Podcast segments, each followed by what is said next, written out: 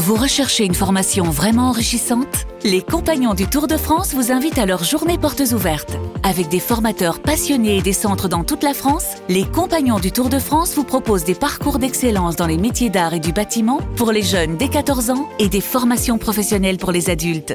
Pour connaître toutes les dates des portes ouvertes près de chez vous, rendez-vous sur compagnondutourdefrance.org. Les Compagnons du Tour de France, la transmission des savoir-faire. RMC After Galaxy, le podcast. Nicolas Villas.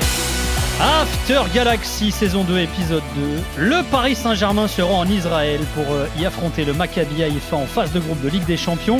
L'occasion de vous offrir un voyage dans le temps et dans l'espace. On va retourner 24 ans en arrière. La France vient de remporter la Coupe du Monde. Titanic, le dîner de con et taxi cartonne au cinéma. Faudel et son 10 mois se vend à merveille et le 16e de finale qui oppose le Paris Saint-Germain au Maccabi Haïfa est un petit mélange de tout ça.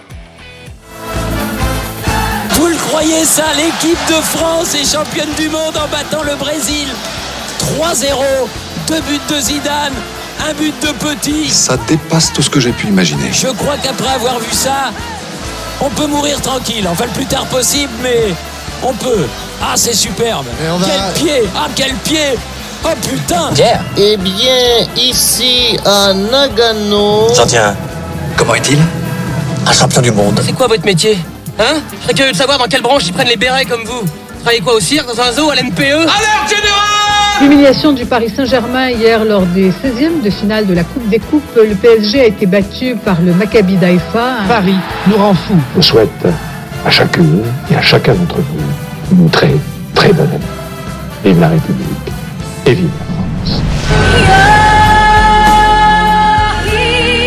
98, il avait 22 ans et il était déjà l'un des tauliers du milieu de terrain du Paris Saint-Germain. Il est aujourd'hui consultant foot, conseiller sportif au sein de l'agence Kémari.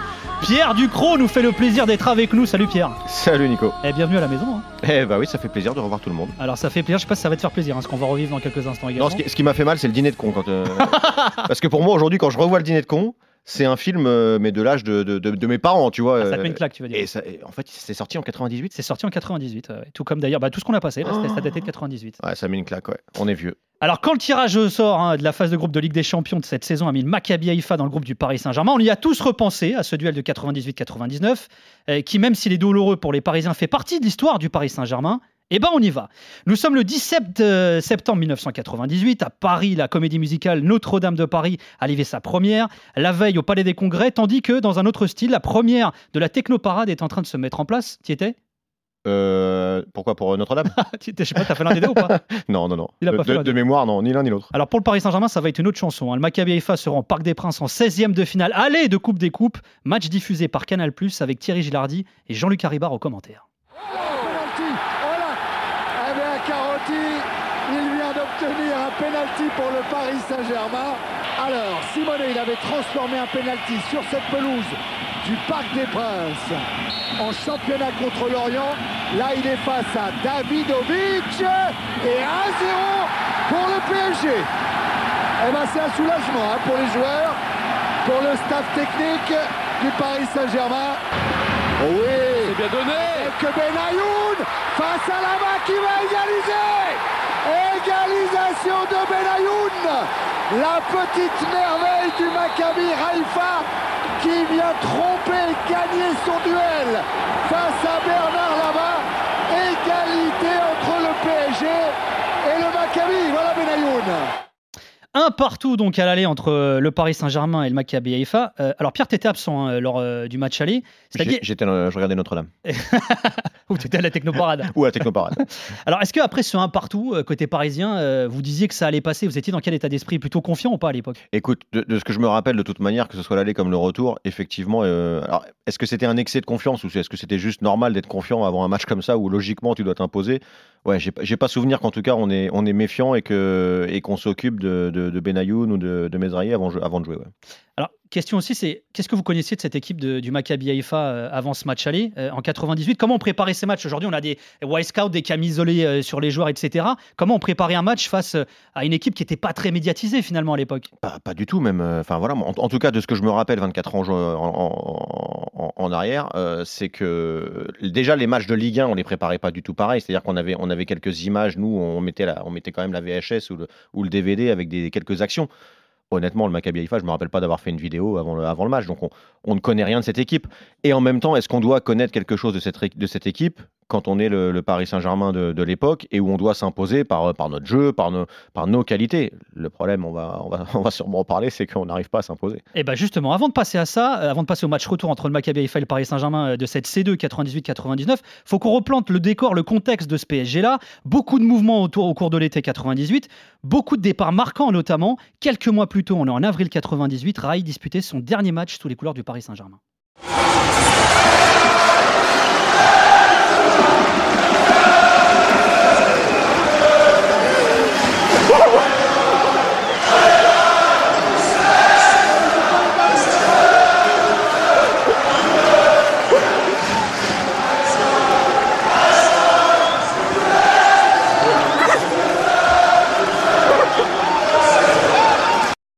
Les larmes du Brésilien devant les supporters bravo, du Parisien. bravo à celui qui a mis le, le- le micro au bon endroit quand même, parce que c'est extraordinaire. Alors tu rigoles, mais je te sens un peu ému quand même. Ah non, non, je, non, non, je rigole pas, je, je souris, mais je souris d'émotion parce que j'ai les, poils qui s'hérissent. On était, on était tous, euh, tous euh, derrière lui, euh, je me, je me rappelle très bien, un peu comme quand Bernard Lama avait arrêté aussi.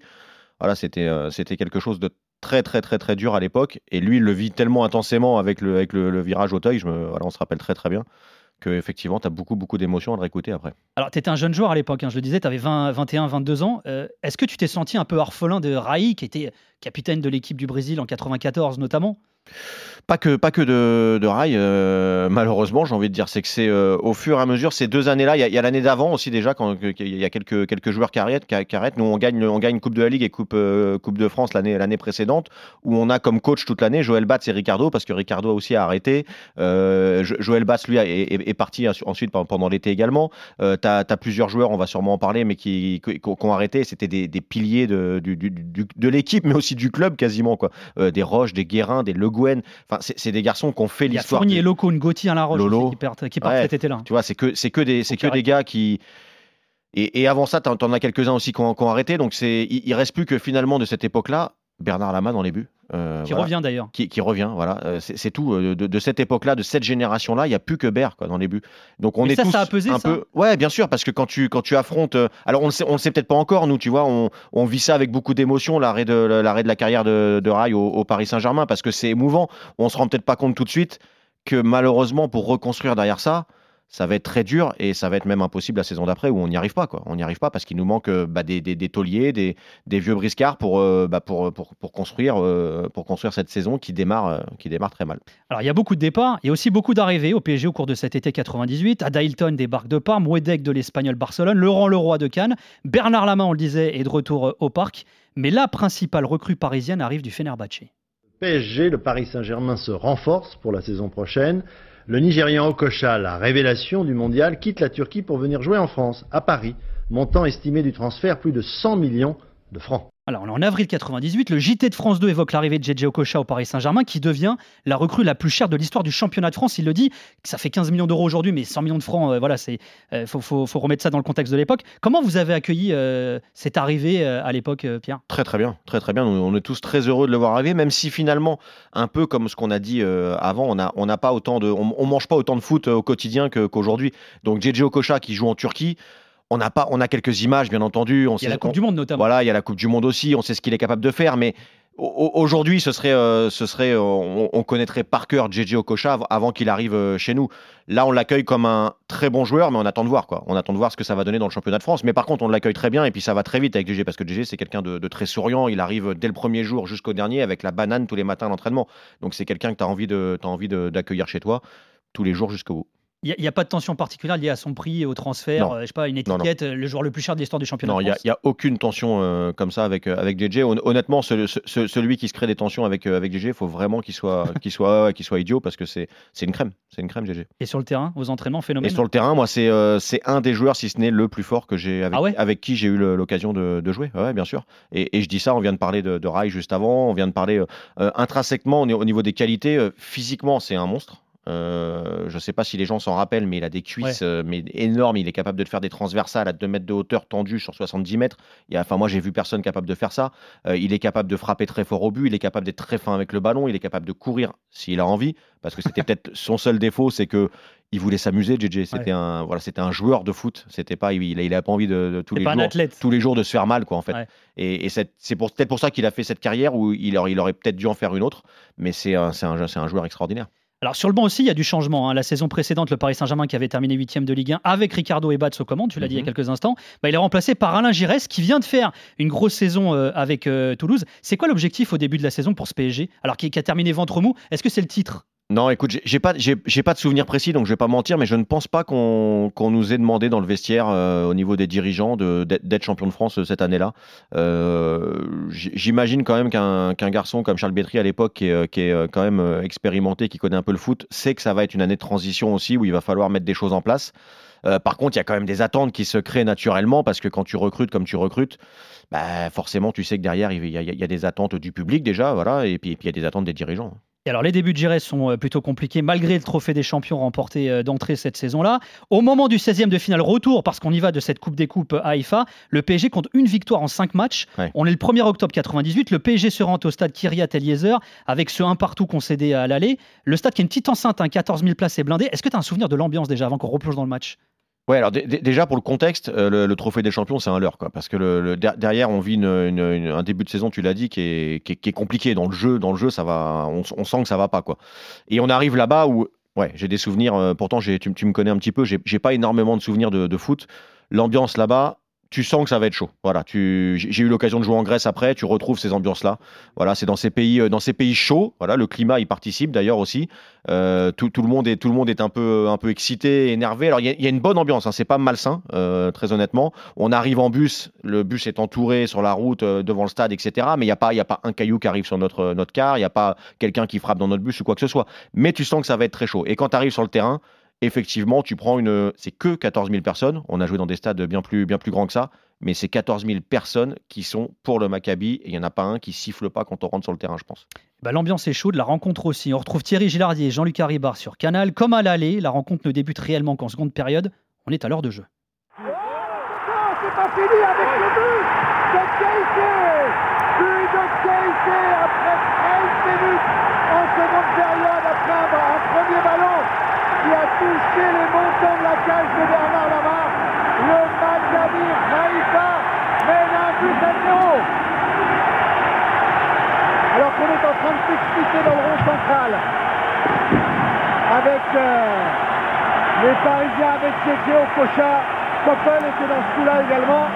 Bernard Lamar, en homme d'expérience, vient essayer de ramener le calme alors que Mizrahi, lui, essaye de rallumer une mèche.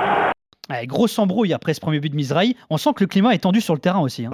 Alors, je, je suis pas d'accord avec toi quand tu dis que le match débute réellement au bout d'une heure de jeu, parce que dans la construction du match, en première période, on, l'aborde plutôt bien le, match, euh, sauf qu'on a euh, deux trois occasions et on les rate. Et dans un match comme ça, euh, inconsciemment ou pas, je sais pas, mais tu te, quand tu es joueur, il y a l'ambiance, il y a le contexte, il y a des morts de faim en face de toi, et tu te dis, ah, on rate en première période. C'est, c'est, Est-ce qu'on va le payer C'est deux, trois. En général, tu le payes, quoi, en fait. Ouais. Et inconsciemment, tu, je pense que tu le sais que dans la, dans la construction de l'événement, après, derrière, je pense que ça joue, ça joue un rôle. Euh, après, oui, le, le, le- le but, Tu l'embrouille. embrouille T'es dedans Ouais, ouais, je m'en- je je m'en souviens parce qu'en fait, c'est JJ justement qui se fait embrouiller. Moi, j'étais un peu son, son, son, Son garde du corps. ouais, son garde du corps à JJ. C'était le, c'était notre joueur euh, de, de, de ballon et, et moi, j'étais là pour le protéger. et je me rappelle que euh, ils ils sont, ils sont malins en face et puis ils ont, ils ont dans ont ça dans le sang un petit peu. Voilà, ils, sa- ils savent qu'il faut jouer avec le contexte et, et, Mezrahi, il marque le but et il embrouille JJ. Et JJ se fait embrouiller. Moi, j'y vais. Je crois que je prends un jaune sur le, sur le, sur le truc. Et il y a la sagesse de Bernard qui arrive et qui sépare tout le monde. Je crois qu'il y a Gomme aussi qui vient et, euh, et qui, nous sépare un peu tous. Mais voilà, t'es dedans, ça y est, c'est parti. Euh, t'es dans, dans, dans, ce qui va devenir malheureusement pour nous un- une contre-performance euh, horrible. 72e minute de jeu maintenant. Le Maccabi Haïfa mène donc 1-0 face au Paris Saint-Germain qui est obligé de réagir. Dupro. Wedek, Okocha. À nouveau pour Nicolas Wedek, elle peut être bonne. Et but Égalisation de Nicolas Wedek sur une grosse erreur de Davidovic. C'est bien pour le Paris Saint-Germain qui, a moins de 20 minutes de la fin de la seconde période, arrache peut-être le droit à la prolongation. Oui, alors c'est marrant en écoutant cet extrait, tu me dis, t'entends le silence dans, les tribunes. C'est fou quand tu écoutes les deux extraits euh, l'un après l'autre. Le, premier, c'est le feu, le deuxième, c'est un silence de, cathédrale. Euh, bon, bah voilà, c'est l'égalisation. J'ai grosse boulette des gardiens quand même des, Verts. Est-ce que vous dites à ce moment-là que la chance elle tourne? Alors, honnêtement, quand tu m'as dit ça avant l'émission, je me souviens pas de le. de main de fou. D'accord, ok. Je me souviens pas. Je me souviens un peu de l'action où effectivement, je, je c'est plein axe et, Nico Wedek tire pied gauche, je crois. Euh, mais je me rappelais pas que c'était une boulette du gardien après.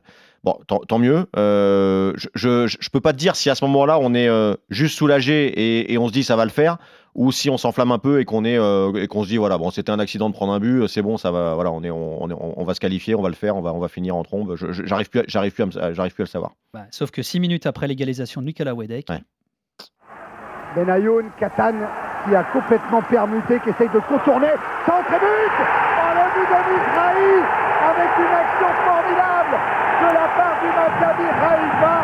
C'est Mizrahi qui permet de mener deux buts à 1.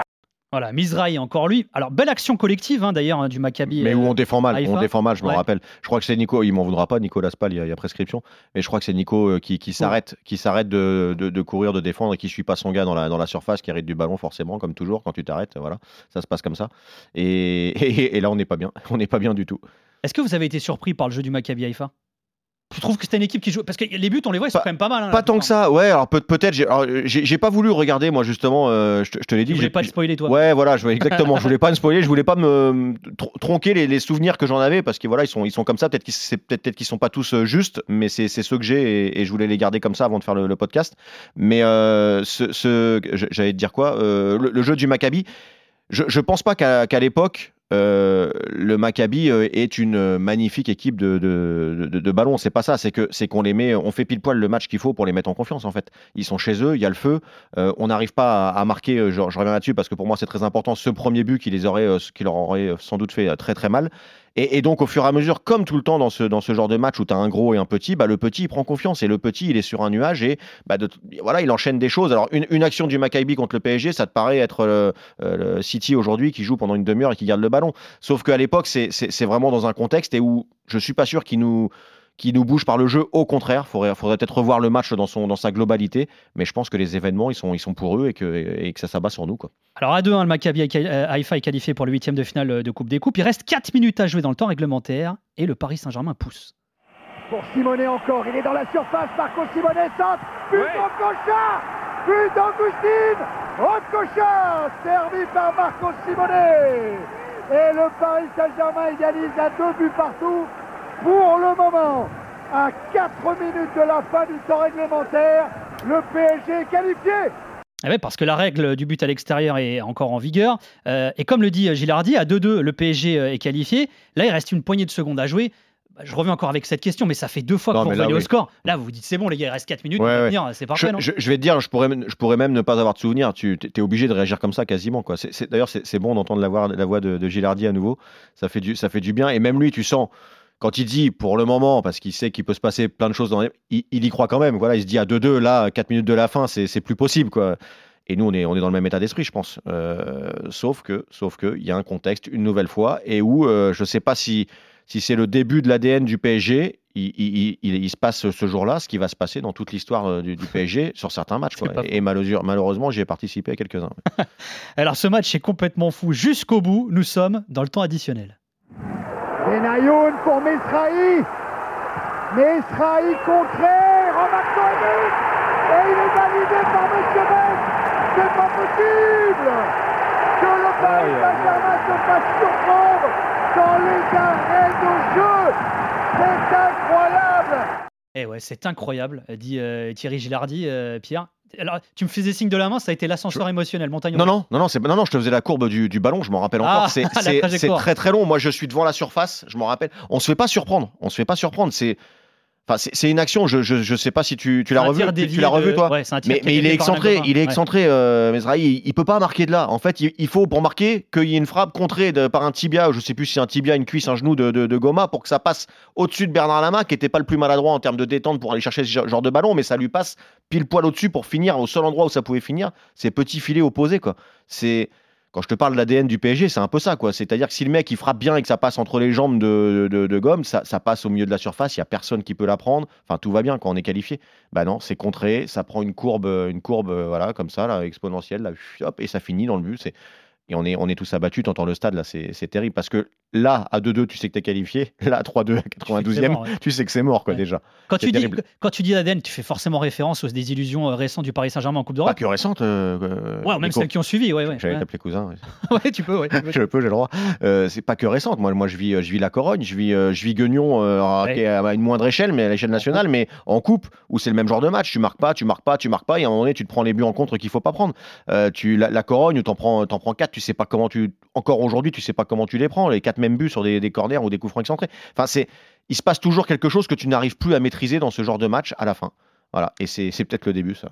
Le lendemain de cette élimination, l'équipe titre Paris sombre dans le ridicule. Alors, c'était le premier tour hein, dans la Coupe des Coupes hein, pour le Paris Saint-Germain, ce match face au, au Maccabi Haïfa. Est-ce que vous vous sentiez ridicule comme le, le titre Ah d'équipe ouais. après cette élimination? Non, mais c'est une horreur. C'est pas que le lendemain. C'est c'est déjà dès, dès le soir quand tu sors. Mais c'est, enfin, le vestiaire, c'est une horreur. Tu, c'est que du silence. Personne ne parle. Personne ne parle.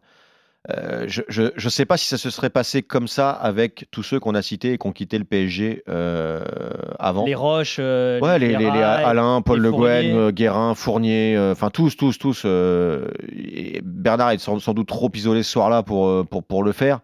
Euh, Est-ce qu'il fallait tout de suite euh, gueuler? Est-ce qu'il fallait le faire le lendemain? Je sais pas. Toujours est-il que c'est jamais fait et qu'on rentre dans un, dans un process ouais, où, on, se sent très, très ridicule parce qu'on t'as pas le droit, t'as pas le droit, pas comme ça et pas contre le Maccabi Haïfa avec tout le respect qu'on a pour cette équipe. C'est tu peux pas te faire éliminer comme ça au premier tour, impossible. Alors, ces années 90, c'est aussi les années folles des guignols de l'info hein, sur Canal+, qui est aussi propriétaire du Paris Saint-Germain.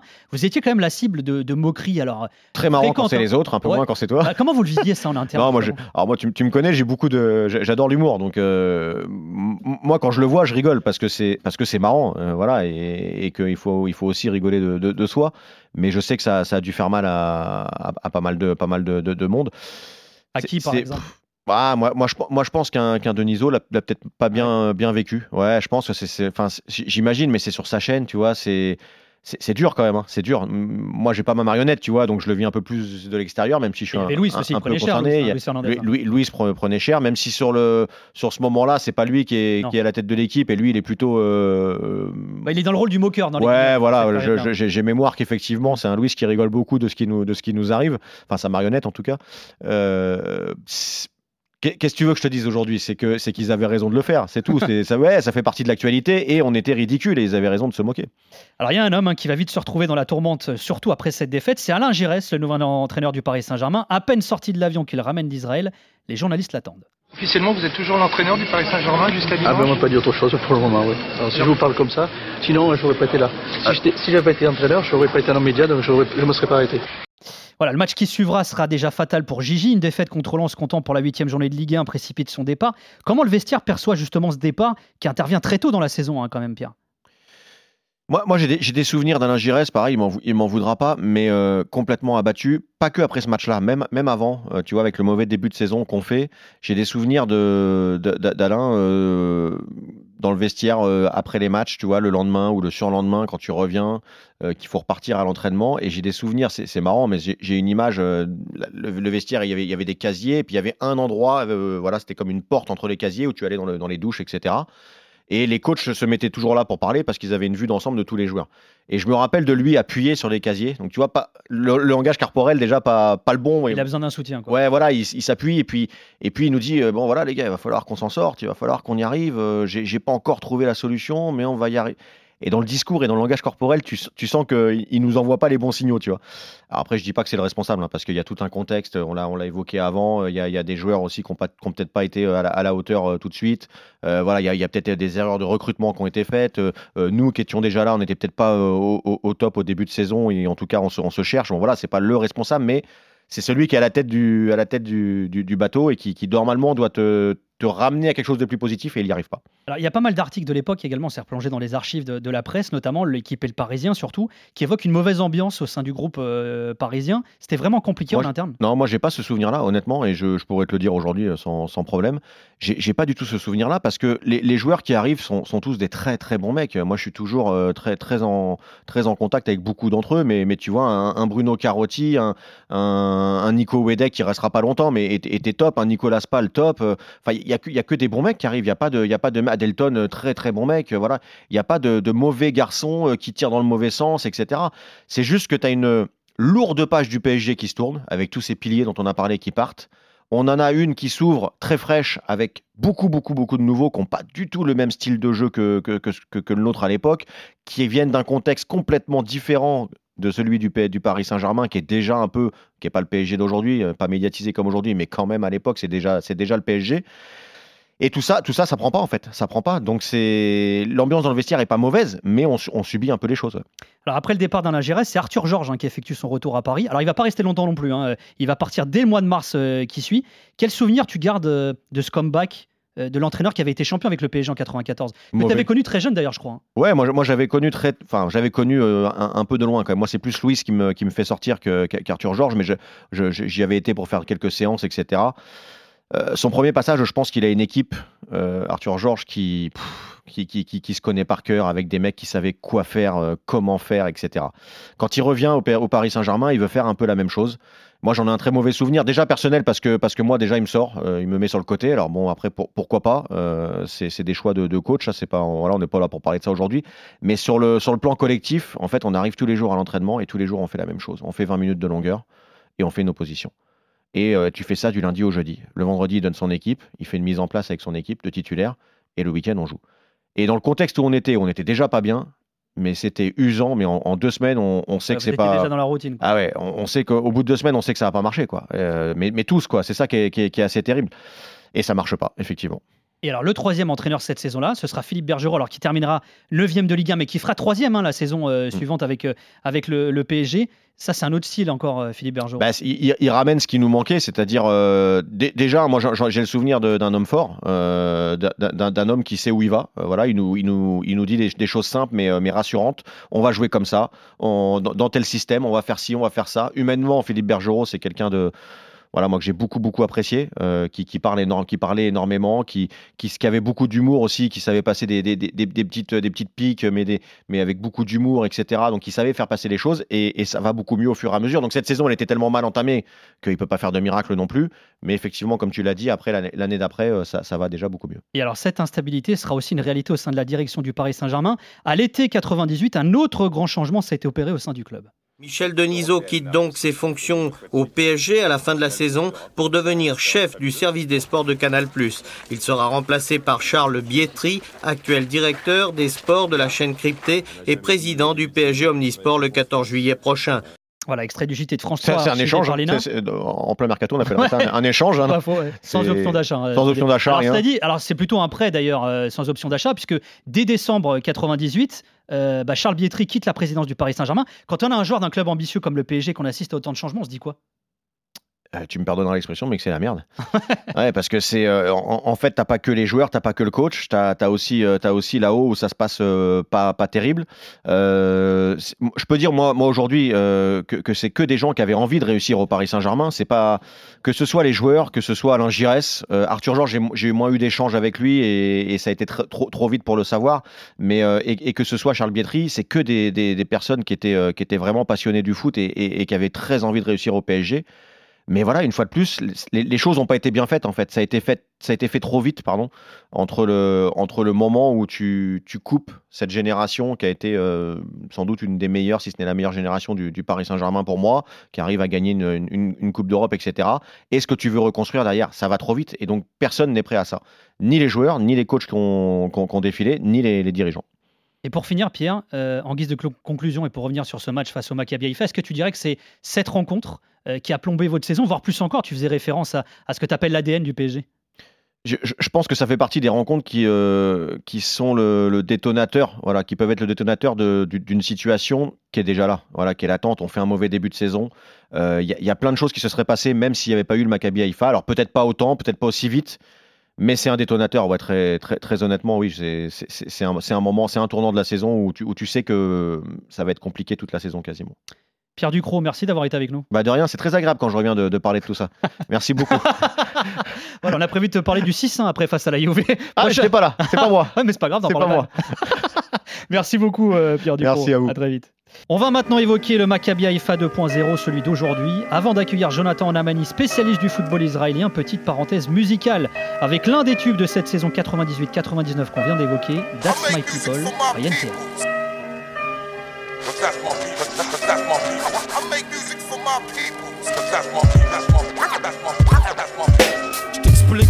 c'est de fumer des spliffs et puis de construire des riffs qui soient compétitifs. Pouvoir faire de la musique tout en gardant mon éthique. Faire du fric sans jamais tâcher l'image de ma clique. C'est fou, mais c'est comme ça, je me nourris ça. J'ai besoin de ça, mon équilibre dépend de ça. Je suis sur le mic, mec, et puis j'aime ça. J'aime quand ça fait pas. Analysons maintenant le Maccabi Haïfa d'aujourd'hui. Que vaut cette équipe Comment joue-t-elle? Accueillons Jonathan Lamani, spécialiste du football israélien qui bosse notamment pour l'équipe. Salut Jonathan, merci d'être avec nous. Bonjour Nicolas, bonjour à tout, à tout le monde. Alors on vient de revivre hein, le duel entre le Maccabi Haïfa et le Paris Saint-Germain de 98. Est-ce qu'en Israël aussi c'est la première chose à laquelle on a pensé au moment du tirage au sort de la Ligue des Champions de cette saison, de, de ce match? Ouais, Forcément Nicolas, parce que ce match de l'automne 98, il a il appartient à la, mémoire collective hein, en Israël, même si cela renvoie à, à, une certaine époque avec cette défunte Coupe des vainqueurs de coupe. Et depuis, le, le Maccabi Haïfa a grandi et a participé à deux phases de poule de Ligue des Champions. Euh, donc le Maccabi, c'est le, le, club phare en Israël avec le Maccabi Tel Aviv. Alors ce duel de 98 s'était déroulé au stade Kiryat Eliezer. Pierre Ducrot nous disait qu'à l'époque, et encore aujourd'hui, il est très marqué par l'ambiance qui régnait. Depuis, les Verts jouent à Sami Ofer, si je dis pas de bêtises. Est-ce que niveau ambiance, c'est toujours aussi chaud qu'à l'époque? Bah, J'ai envie de dire que c'est encore plus chaud parce que euh, le stade, le stade Kiryat Eliezer qui... Euh, donc qui était le théâtre de, de ce Haïfa euh, PSG de 98 euh, avait une capacité on va dire de 15 000 places donc c'est déjà euh, c'était l'ambiance était électrique mais là le, le stade Sami, Sami offert c'est une, une, capacité de 30 000 places donc c'est un petit peu le, le, le Geoffroy Guichard d'Israël hein. c'est l'ambiance elle est elle est un petit peu folle électrique et c'est un stade qui répond vraiment à tous les, les, standards européens. Il a été inauguré en, en août 2014 et euh, il, est, il est financé par, euh, par l'homme d'affaires euh, israélien Sami Ofer. Donc c'est pour ça qu'il porte ce, ce nom, Stade Sami Ofer. D'accord. Et alors, quelle est l'image du Paris Saint-Germain aujourd'hui en Israël? Parce qu'il a beaucoup changé hein, depuis 20 ans aussi. Hein. Alors, il faut savoir qu'en Israël, les, les, matchs du PSG sont suivis euh, chaque semaine euh, en direct euh, voilà à la télévision au sein des, des chaînes sportives israéliennes. Le public israélien est raffole de Messi Neymar et Mbappé. C'est c'est un club qui est devenu très populaire. C'est voilà il est, il est très à la mode en Israël. Et j'ai même envie de dire qu'il est même au-dessus des, des Real Madrid et des, du, du FC de Barcelone deux clubs que les que les que, que le public israélien aime aussi énormément מגיע אליו, ולב וכובש! מכבי חיפה סופית, רשמית, אלופת המדינה לשנת 2022. מכבי חיפה, אלופת המדינה לעונת 21-22.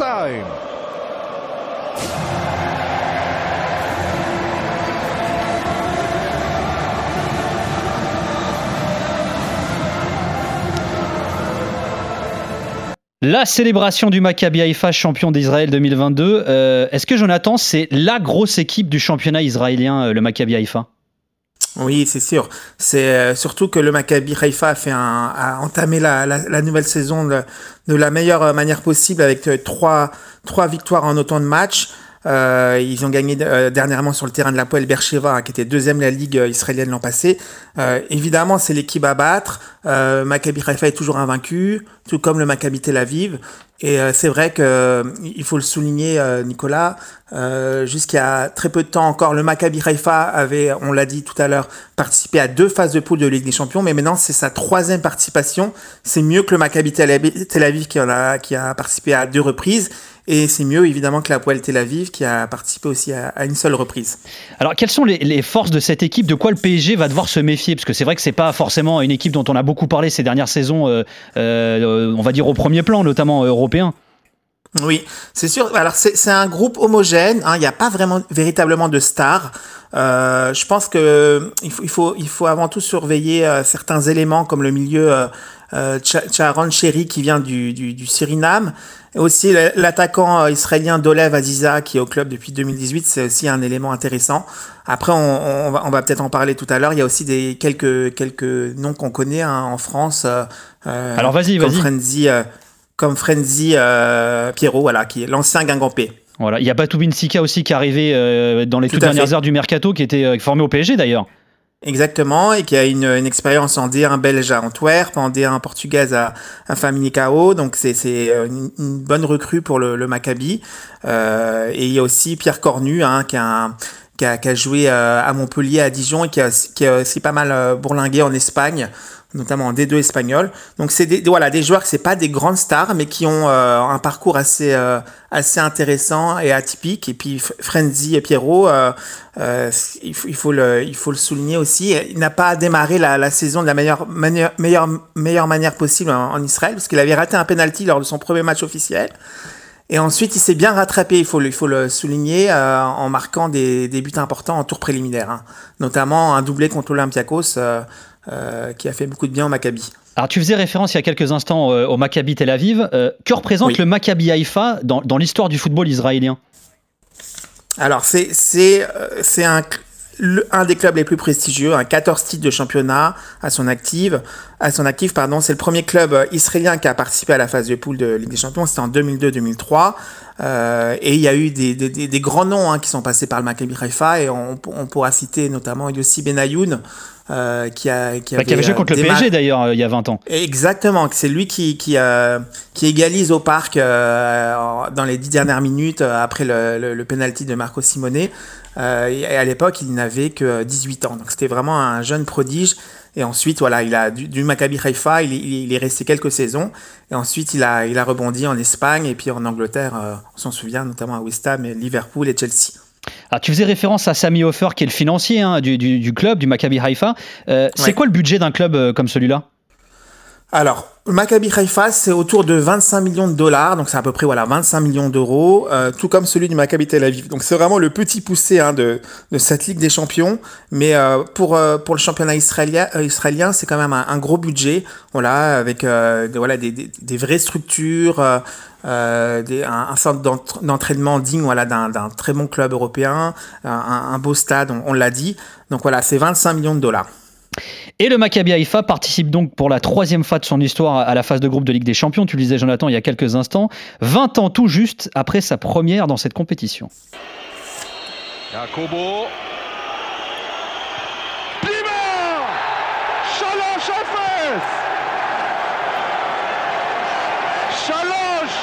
Efes! Le Maccabi et ouais, au cours de cette saison 2002-2003, le Maccabi Haïfa avait notamment battu Manchester United 3-0 hein, quand même. Hein. Ouais, c'était assez incroyable cette campagne, on s'y attendait pas. Hein. Euh, euh, vous l'avez rappelé, cette première participation, il y a 20 ans, et euh, une victoire 3-0 euh, euh, contre Manchester et le même score contre euh, l'Olympiakos 3-0. Il avait fait aussi match nul 3 partout au Pirée, donc ce qui avait valu le droit au Maccabi quand même de terminer à la troisième place de son groupe et d'être reversé en, en, en, Coupe de l'UEFA. Et après, ensuite, ils ont été battus par, lourdement par l'AEK Athènes.